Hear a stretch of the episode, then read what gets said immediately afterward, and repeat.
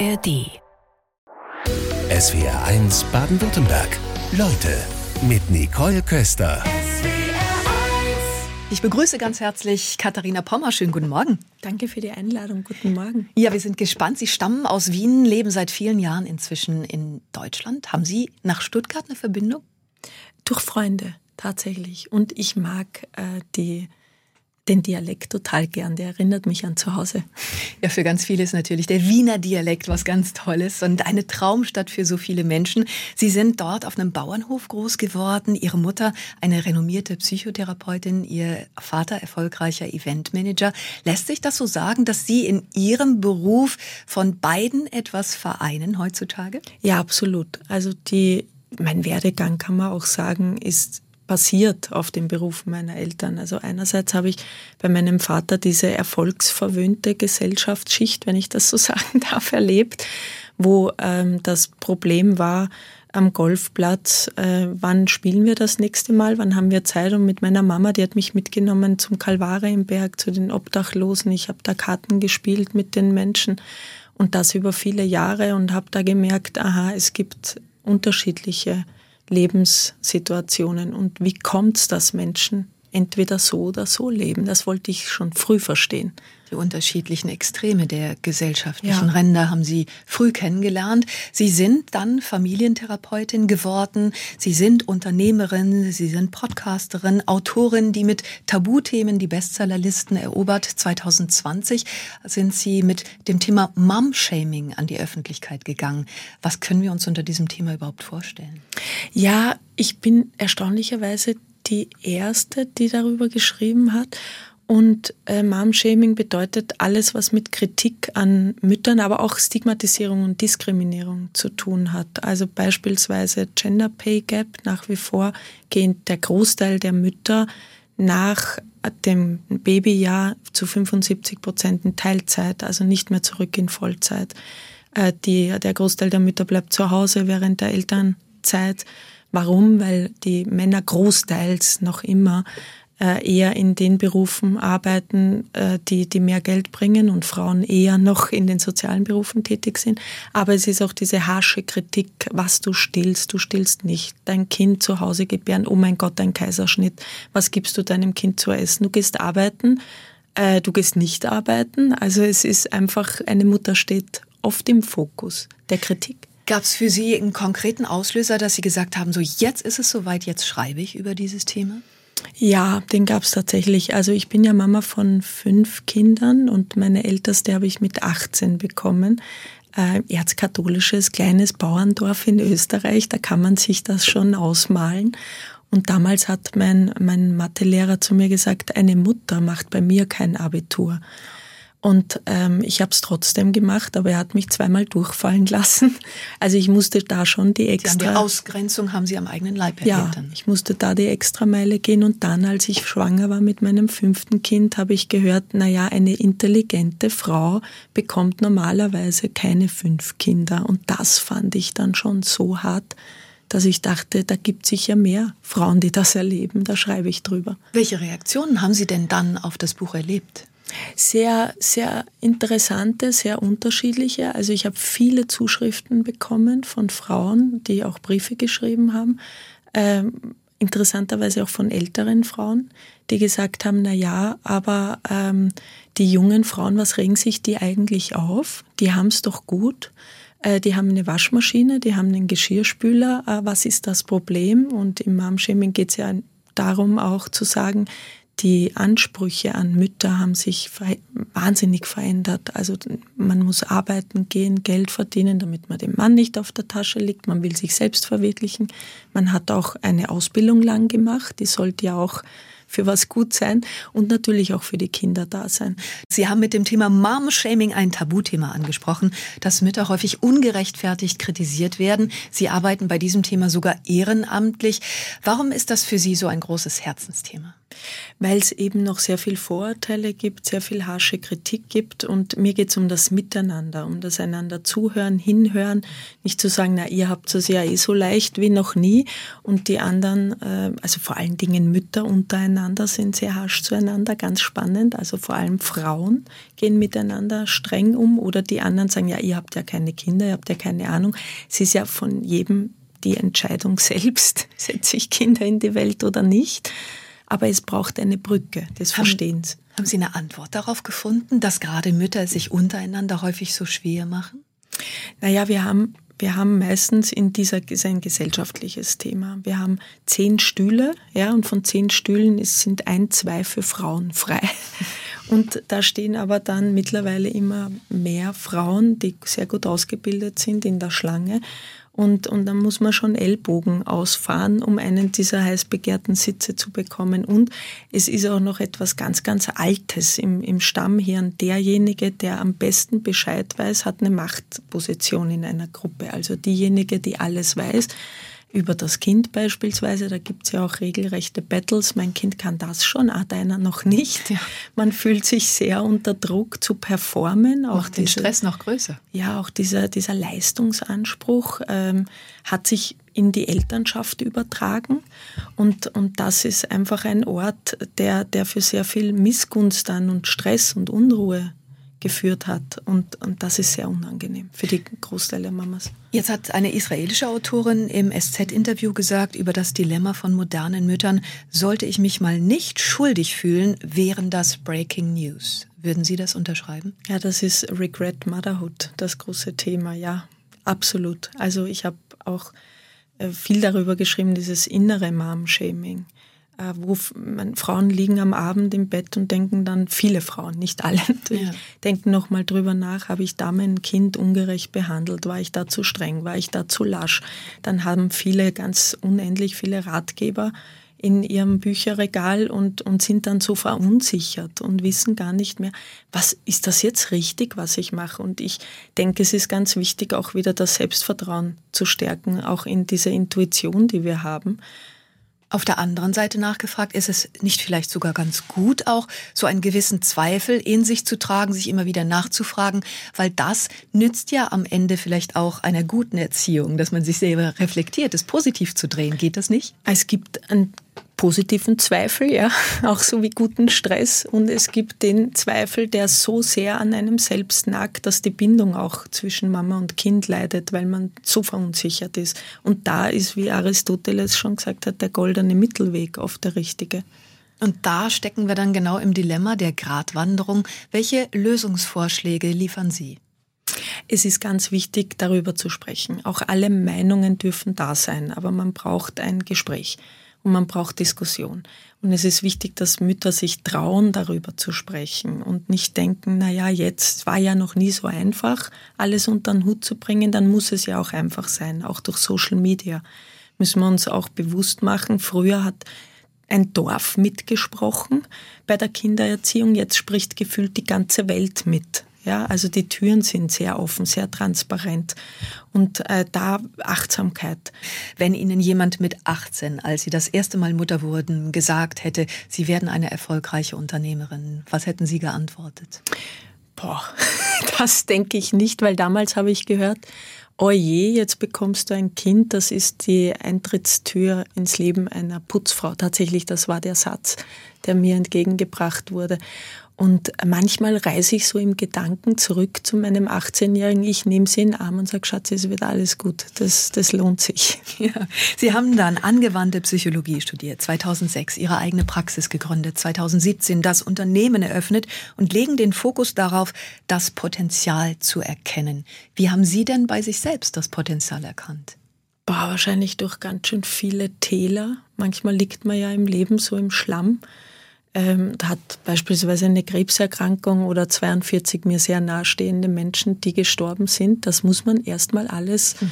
verarbeiten und sich dem Leben wieder zuwenden und Ja sagen, weil wir werden ja alle nicht gefragt, äh, willst du zur Welt kommen? Das entscheidet eine andere Instanz für uns. Und irgendwann fragt uns das Leben, da sagst jetzt auch du Ja zu mir. Und, und da habe ich erkannt, dieses Ja braucht Potenzialerkennung. Also ich muss wissen, dass es das Leben auch gut, schön und wahr sein kann, trotz allem. Und ich muss auch wissen können, für mich den Weg finden, ich habe auch die Ressource, die Fähigkeit, dieses Ja zu geben. Wie haben Sie denn Ihre Ressource dann erkannt? Also ich erinnere mich an einen Satz in Ihrem Buch, wo Sie geschrieben haben, ja, wenn du selbst die Vorstellung hast, es ist das Ende, dann öffnet sich im Grunde eine Tür. Ja, und, und das gibt's oft im Leben von uns Menschen. Das hat sicherlich jeder schon mal erlebt, wo man denkt, Ma, jetzt ist wirklich, also jetzt weiß ich gar nicht mehr, wie es weitergeht. Und manchmal kommt ein Mensch, der einen ermutigt. Ich habe auch schon einen Film angeschaut, ja, und saß davor mit Tränen und dachte, komm, das berührt mich jetzt so, das, das bekomme ich wieder hin, das, das geht was weiter. Und andere Male ist es ähm, ein Spaziergang, man sieht eine Rose, kann die auch wieder wahrnehmen, ja, man kann sie einfach wieder sehen und merkt, es gibt das Schöne. Ja. Jetzt ist es erschreckend, wenn man mal auf die Krankheitstage in Deutschland guckt. Die sind aufgrund von mentalen Krankheiten 2022 im Zehnjahresvergleich um 48 Prozent mhm. gestiegen. Haben Sie den Eindruck, dass diese Themen in der Arbeitswelt angekommen sind? Äh, sie mussten ankommen. Ähm, und es wird nach wie vor mehr Bewusstsein dafür durch Corona einfach. Ja, hat man das gemerkt. Und natürlich, dass immer mehr Menschen sich krank melden und, und gar nicht mehr zur Arbeit kommen können. Da muss etwas passieren. Und gerade durch Aufklärung, ich finde das großartig, wenn Menschen den Mut haben, darüber zu sprechen und zu sagen, ich habe einen Burnout, ich habe Depressionen, sich zeigen und auch Unterstützung bekommen und dann ein anderer vielleicht auch merkt, ich hole mir Hilfe. Sie haben Corona gerade angesprochen, da war es dann ja auch zu merken, dass vieles an den Müttern wieder hängen blieb. Jetzt hat uns aus Überlingen Roswitha Göldner geschrieben und schreibt, wir haben fünf Kinder großgezogen. Meine liebste Frage war immer, arbeiten Sie oder sind Sie zu Hause? Ich bekomme in Kürze das sechste Enkelkind und bestätige, dass die jetzigen Mütter es sehr viel schwerer haben. Was sagen Sie dazu? Ja, gefühlt sagen mir die Mamas, und habe ich auch selber erlebt, kann man es nie irgendwem recht machen. Geht man viel arbeiten, vernachlässigt man sicher die Kinder. Ist man unter Anführungsstrichen nur zu Hause, liegt man dem Mann oder dem Staat auf der Tasche und ist faul. Ja? Also es ist irgendwie gefühlt ein Spagat geworden und da muss man auch mal mit viel Übung äh, seinen Mittelweg finden, den gesunden. Und man muss bedenken, Kinder sind wie die Achillesferse für Eltern, auch für Papas. Also da sind wir am verletzlichsten. Wir wollen, dass es unseren Kindern gut geht und wissen aber gleichzeitig, wir können so viel falsch machen. Und da braucht man ganz viel Selbstvertrauen und auch Menschen, ein gutes Umfeld, das einen bestärkt und sagt, komm, es geht wieder weiter und auch wenn du mal einen Fehler gemacht hast, es wird wieder gut. Katharina Pommer ist bei uns in SWRs Leute. Jetzt sagen Sie, ach, im Grunde ist der Mensch doch extrem simpel. Wie ticken wir denn Mensch, wir als Menschen? Naja, so ganz unterm Strich kann man sagen, wir wollen Freude erleben und Schmerz vermeiden. Und danach richten wir vieles, viele unserer Entscheidungen aus. Haben Sie ein Beispiel, ein konkretes aus Ihrem Leben? also ich glaube, da gibt es da gibt's so viele. Ähm, ein konkretes Beispiel, da muss ich jetzt nachdenken, fällt Ihnen eines ein aus Ihrem Leben? Wüsste ich jetzt auch nicht. Also man will es gemütlich haben hier in der Sendung, ähm, einen Ingwer-Tee dazu und ähm, eine krasse Situation erinnert mich aus Ihrem Leben beispielsweise, als Sie darüber geschrieben haben, als Ihr Großvater verstarb. Mhm. Was hat das mit Ihnen gemacht? Ja, ich, ich, ich lag damals auf dem Sofa, war krank und hatte keine Lust mit meinem Opa, der sich so rübergelehnt hat und mit mir gerade reden wollte, zu sprechen und habe mich schlafen gestellt. Und mein Opa dreht sich um, fällt um und ist tot. Er hatte einen Herzinfarkt, ist sofort verstorben. Wiederbelebung hat alles nichts genutzt. Und ich habe gedacht, ich bin schuld dran. Ich dachte, hätte ich mit ihm gesprochen, wäre ja nicht gestorben. Und mir hat als Kind damals niemand erklärt, wie das so mit dem Leben und mit dem Sterben dann überhaupt ist. Und so habe ich das sehr, sehr lange mitgetragen und mich latent, unbewusst, das war mir ja dann 20 Jahre später gar nicht mehr so bewusst, habe ich immer gemerkt, wenn wieder jemand verstorben ist in meinem Leben, habe ich mich unbewusst schuldig gefühlt. So als hätte ich etwas tun können. Mhm. Natürlich war es dann bei meinen Fehlgeburten auch sehr äh, noch intensiver, ja. Und, und das ist so ein Thema, wo ich dachte, es ist der, da ist wichtig zu reflektieren und sich immer wieder selber zu sagen, Schatzi, du kannst da nichts dafür. Wie haben Sie es denn dann für sich nochmal klar bekommen? Da gab es Jahre später dann noch eine Situation im Hinblick auf Ihren Großvater. Die weiß ich jetzt gerade gar nicht mehr. Ähm, da, Sie schreiben darüber, dass Ihnen jemand begegnet ist und der sagte, dass ähm, er von Ihrem Großvater geschlagen wurde. Oh Gott, ja, das stimmt. Das war's. Das habe ich jetzt wieder irgendwo hinten in die Schublade geschoben. Ja, mir ist, mir ist also ich habe aus anonymen Gründen sehr, sehr nahestehendes Familienmitglied, der gesagt hat, ich wurde von meinem Opa geschlagen. Also, und ich habe dann für mich so gemerkt, ähm, er hat auch gehen dürfen. Ich musste ihn nicht festhalten durch irgendwelche Gedanken. Er war jetzt nicht so. Also es war etwas, wo ich mir selbst auch dann verzeihen konnte. Es war ein ganz spannendes Phänomen. Manchmal sind ja die Dinge, die wir so in uns erleben, nicht erklärbar. Ne? Es passiert irgendetwas und wir finden dann Trost darin und können ja. das rational gar nicht erklären. Aber das war ein Moment, ja. Da hat sich für Sie so ein Knoten gelöst, dann ja, wahrscheinlich. Ja. Ne? Ja. ja, und interessant dann vielleicht auch jetzt im Hinblick darauf, wie wir ticken, dass wir so eine Situation erstmal nicht im Kopf haben, weil wir es natürlich automatisch erstmal verdrängen. Ja, das ist irgendwo dann in einer Erinnerung verschwunden und wir wissen gar nicht, warum fühle ich mich jetzt, wie ich mich fühle im Jetzt. Ja. Und das erklärt dann. Da kann man ja selbst für sich auch nachdenken, wo habe ich Schuldgefühle, wo schäme ich mich, was ist die früheste Erinnerung an ein ähnliches Gefühl? Sie gehen da ja wirklich in der Öffentlichkeit sehr offen mit Privatem um. Wie schwer fiel Ihnen das? Ja, sehr, weil ähm, einerseits sehr, weil man natürlich in der heutigen Zeit durch, durch Social Media und durch das Internet auch sehr viel ähm, ähm, kritisiert wird oder auch ähm, Prügel erfährt, emotional, sagen wir es mal ja. so. Auf der anderen Seite aber gar nicht, weil ich habe mir selbst versprochen, ich möchte äh, Dinge ansprechen, die andere vielleicht auch beschäftigen, die aber den Mut nicht finden, darüber zu sprechen. Und ich habe gelernt in meinem Leben und auch im Leben meiner Klienten, dass das darüber sprechen wichtig ist nicht zerreden, nicht ständig jammern unter Anführungsstrichen, aber ansprechen und dann das Erleben haben, aha, da ist jemand, der interessiert sich, der hört mir zu, da kann ich Trost finden.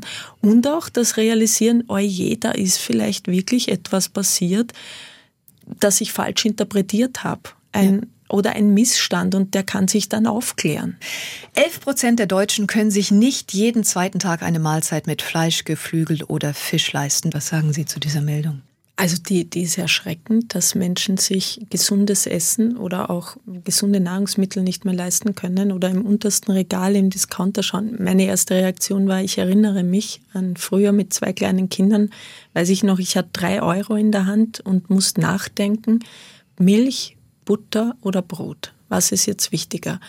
Und angesichts der Tatsache, dass über 60 Prozent auch aller Alleinerziehenden an der Armutsgrenze leben, ist das, ist das einfach ein alltäglicher Fakt, mit dem sich sehr, sehr viele Menschen umtreiben und beschäftigen müssen. Die Inflation beschäftigt uns seit längerem. Sie als Familientherapeutin können beurteilen, was das mit den Menschen macht, wenn sie mehr und mehr aufs Geld schauen müssen.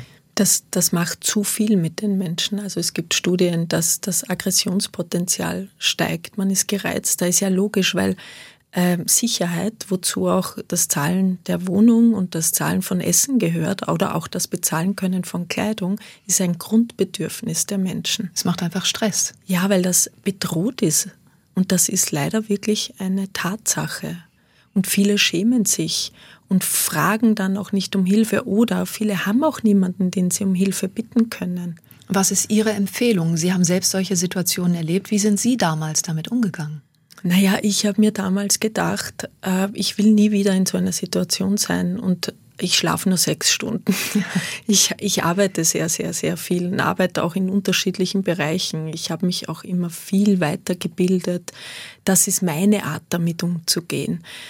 Ich ähm, zeig's euch, höre ich daraus, ja, für oder? Mich, ja, da, ich, wenn ich jetzt ehrlich bin, war das lang mein Antrieb. Das kann einen natürlich auch in, in ein, ein Burnout treiben. Hat es jetzt bei mir nicht gemacht, weil ich schon einen gesunden Umgang immer wieder damit gefunden habe. Aber wenn man das Gefühl hat, ich muss es beweisen und zeigen, das hatte ich damals auch mit der 18, ich zeige euch, dass ich eine gute Mama sein kann, auch wenn ich so jung bin.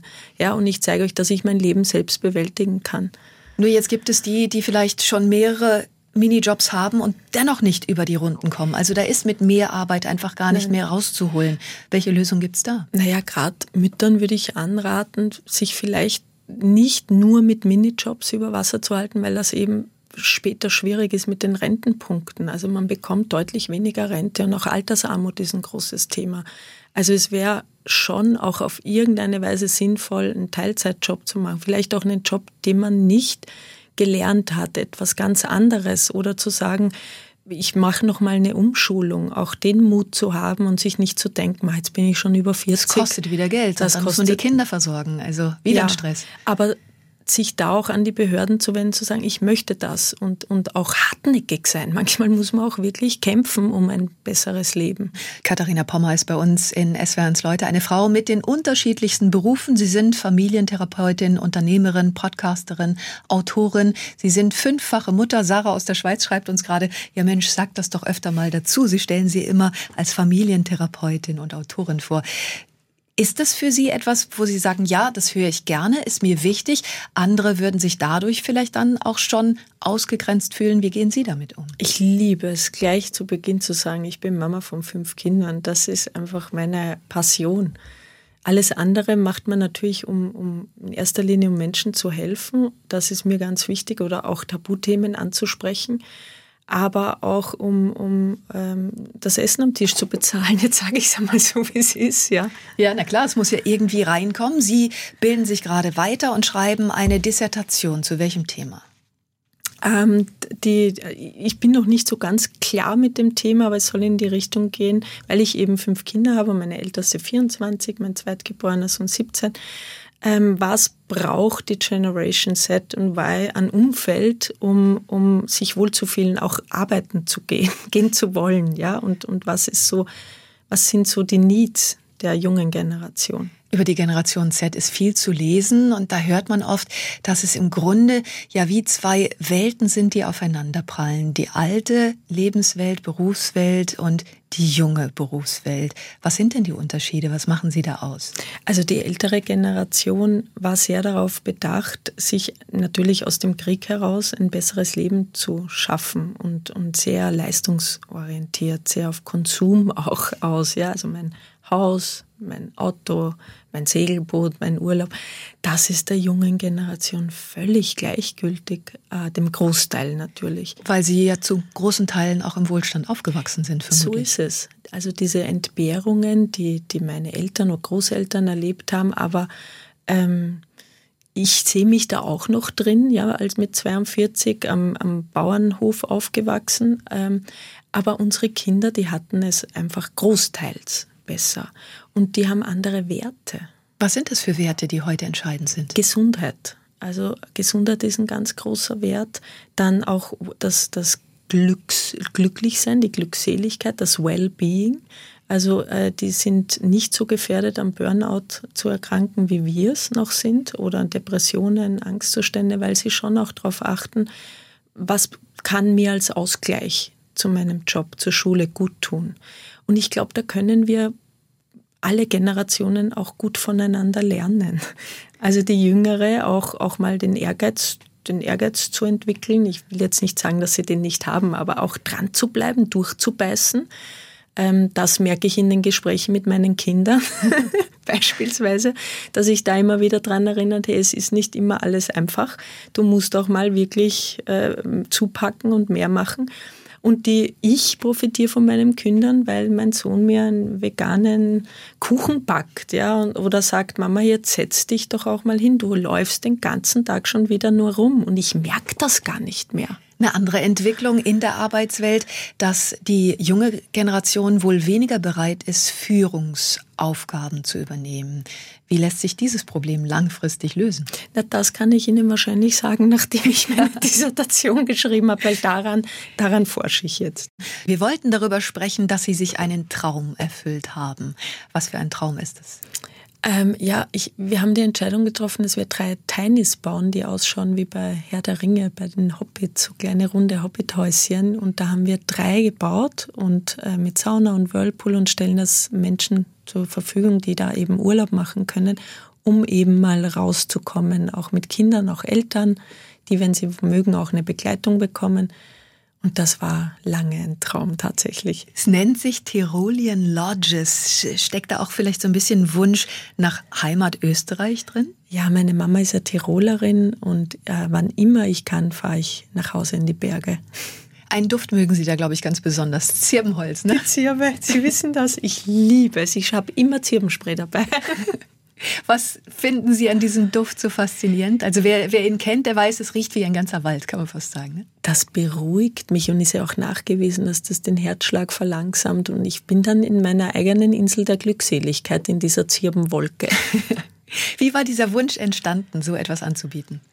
Ähm, es war die äh, äh, Pandemiezeit, wo es die Maßnahmen gab und ich saß dort mit den, meinen fünf Kindern zu Hause, große Abitur, die kleine äh, zwei Jahre und einen Erstklässler und mitten drunter und dann habe ich mir gedacht, Mensch, das ist so eine Belastung, da braucht man eigentlich vor der Haustür ein bisschen Auszeit. Und dann habe ich wenn ich es erzählen darf, bei Instagram bei David Beckham gesehen. Er hat dort Urlaub gemacht, fand diese Häuser so gemütlich und kuschelig und dachte mir, das machen wir jetzt. Jetzt kann aber auch der Gedanke kommen, wenn Sie sagen, ja, das ist so eine Belastung, sowas dann hinzusetzen und zu bauen, ist ja dann für Sie eine Belastung. Also Sie scheinen das zu brauchen, oder? Ich tick da ein bisschen anders. Ich brauche das immer, ja. Das ist mein Fallschirmsprung. Sie gehen sehr offen mit Ihrem Familienleben um in der Öffentlichkeit. Wie finden das eigentlich Ihre Kinder? Nee, die Kinder halte ich wirklich raus. Also es, es gibt überhaupt kein Foto jetzt irgendwie, äh, außer da, wo sie, also es ist schon sehr, sehr lange her, wo es diese Diskussionen noch nicht gab. Also 2006 oder 2007 oder 2008. Ähm, aber die finden das gut, weil die einfach erlebt haben auch mit mir, vor allem meine älteste Tochter, wie schwer man es haben kann, als, als Frau, als Mutter in der Gesellschaft. Care-Arbeit wird ja nach wie vor nicht äh, anerkannt oder bezahlt, ist aber selbstverständlich und ähm, ist natürlich auch eine Frau. Sie ist mit 24 noch eine junge Frau und sagt, mach das, erzähl das, da hilfst du Menschen damit und dann haben wir es vielleicht mal anders. Ja, also auch in, im Hinblick auf die Zukunft. Zur Kehrarbeit hat uns aus Schorndorf zum Beispiel Gesa auch geschrieben und sie sagt ja, seit mehr als 40 Jahren wird der Arbeitsbegriff diskutiert. Ich verstehe die Frauen nicht, warum sie selbst nicht klarer sprechen. Also sie sagt im Grunde, es ist einfach so, dass Mütter arbeiten. Aber man muss dazu sagen, es wird ja nicht als Arbeit wirklich anerkannt. Aber jede Mama weiß, das ist ein Knochenjob. Es gibt keine Freizeit. Du kannst dich nicht einfach hinlegen. Also ich war ja auch immer selbstständig, aber auch wenn du arbeitest, du musst weitermachen, 24-7 und kannst nicht sagen, dem Einjährigen, ich habe heute keine Lust, ich bleibe mal jetzt eine halbe Stunde liegen, weil es ist ja Sonntag. Trotzdem kommt ja immer das Argument, trotzdem ging es den Frauen noch nie so gut wie heute. Was sagen Sie dazu? Naja, das, äh, das rechtfertigt natürlich das eigene. Ja, ist auch ein, ein Schutzmechanismus, aber das ist immer ein Thema, wenn man etwas psychologisch erklärbar Schlimmes erlebt hat, relativiert man das Leben der anderen. Wenn man sagt, ich hatte es viel schwerer, jetzt stell dich mal nicht so an. Aber wenn jemand äh, zu einem sagt, jetzt stell dich mal nicht so an, dann hat dieser jemand dich nicht verstanden und dann muss man sich an jemand anders wenden, der sagt, komm, ich höre Ihnen zu. Was, also auf so ein Argument stell dich nicht so an, ist dann die Diskussion beendet oder was könnte man entgegnen? Das kommt darauf an, wer das ist. Also wenn es mein Mann ist, ja, oder meine Schwiegermutter, dann sagt, kann man sagen, was das mit mir macht. Das verletzt mich. Das bewirkt, dass ich mich zurückziehe. Und es ist erstaunlich, offensichtlich hast du, hattest du es auch nicht leicht, beispielsweise. Und mit Verständnis zu reagieren ja. wäre eine Methode dann. Und bei anderen Menschen braucht man aber kein Verständnis. Da darf man auch einfach sich das Recht rausnehmen und sagen, so, ich gehe weiter. Miteinander statt gegeneinander, Katharina Pommer. Das ist Ihr Credo, wenn Sie drauf schauen. Sie machen das schon seit vielen Jahren. Was ist Ihr Fazit? Was haben Sie bisher erreicht? Also das Ansprechen hat viele Gespräche bewirkt, auch dass man mal den Perspektivwechsel einnimmt nicht so verletzt ist und gekränkt, wenn ein Mensch mal sagt, so geht's mir, sondern sagt, erzähl mir mehr ähm, auch Verständnis, gegenseitiges Verständnis, das ist ganz wichtig. Und natürlich, dass Menschen sich trauen, äh, zu sagen, wie es ihnen im Alltag unter verschlossen, hinter verschlossener Tür wirklich geht. Die Tabuthemen ja. anzusprechen. Jetzt haben Sie in Ihrem aktuellen Buch das Thema aufgegriffen, das Kind in mir kann mich mal. Was hat es damit auf sich? Ja, das, wir haben manchmal so einen Zweifler in uns, so einen ganz kleinen Teil, der sich hilflos, ohnmächtig fühlt und sagt, bah, da sind die Großen, die bestimmen über mich und ich bin so klein und ohnmächtig. Und dem zu sagen, hey, weißt du was, wir sind jetzt groß und äh, wir können viel bewirken. Jetzt gibt es einen ganz, ganz großen Markt hinsichtlich solcher Ratgeber. Muss man da aufpassen, dass diese Selbstoptimierung nicht irgendwann überhand nimmt? Wie sehen Sie das? Ja, deshalb habe ich auch das Buch geschrieben. Also wieder dieses, diesen gesunden Mittelweg und sich nicht verlieren. Die Ratgeber haben ihre Berechtigung, natürlich, und es hat auch viel bewirkt. Aber 2006 habe ich den Begriff inneres Kind gegoogelt und wir waren bei 35.000 äh, in der Suchanfrage. Jetzt haben wir 350 Millionen. Also es ist auch ein, eine sehr steile Karriere für eine Metapher, die auch nicht wissenschaftlich fundiert ist. Das fand ich einfach spannend. Ja, ist es dann ein Zeitgeistthema? Was ist es?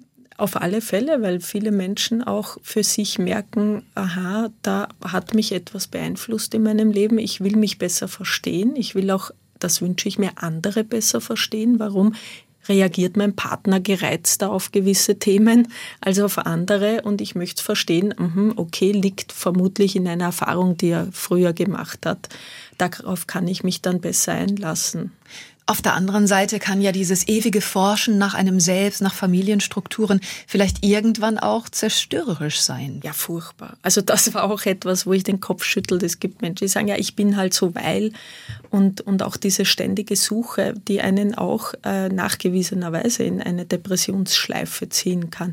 Da braucht es einen gesunden Umgang damit und darüber habe ich geschrieben. Wie kann man den finden für sich? Und da ist Ihr Credo ja im Grunde ist man so ganz okay, wie man ist, oder? Absolut. Also keiner von uns ist kaputt und muss repariert werden, also im, im, in der Gesellschaft im Normalfall. Ähm, auch die Hörer und Hörerinnen, wenn man das manchmal denkt, aber der ist schon ein schräger Vogel, kann man sagen, ja, okay, aber er ist gut in Ordnung, so wie der Mensch ist. Das ist doch ein gutes Schlusswort. Von daher sage ich herzlichen Dank für Ihren Besuch heute Vormittag in SWR1 Leute. Katharina Pommer. Danke. SWR1 Baden-Württemberg. Leute, wir nehmen uns die Zeit.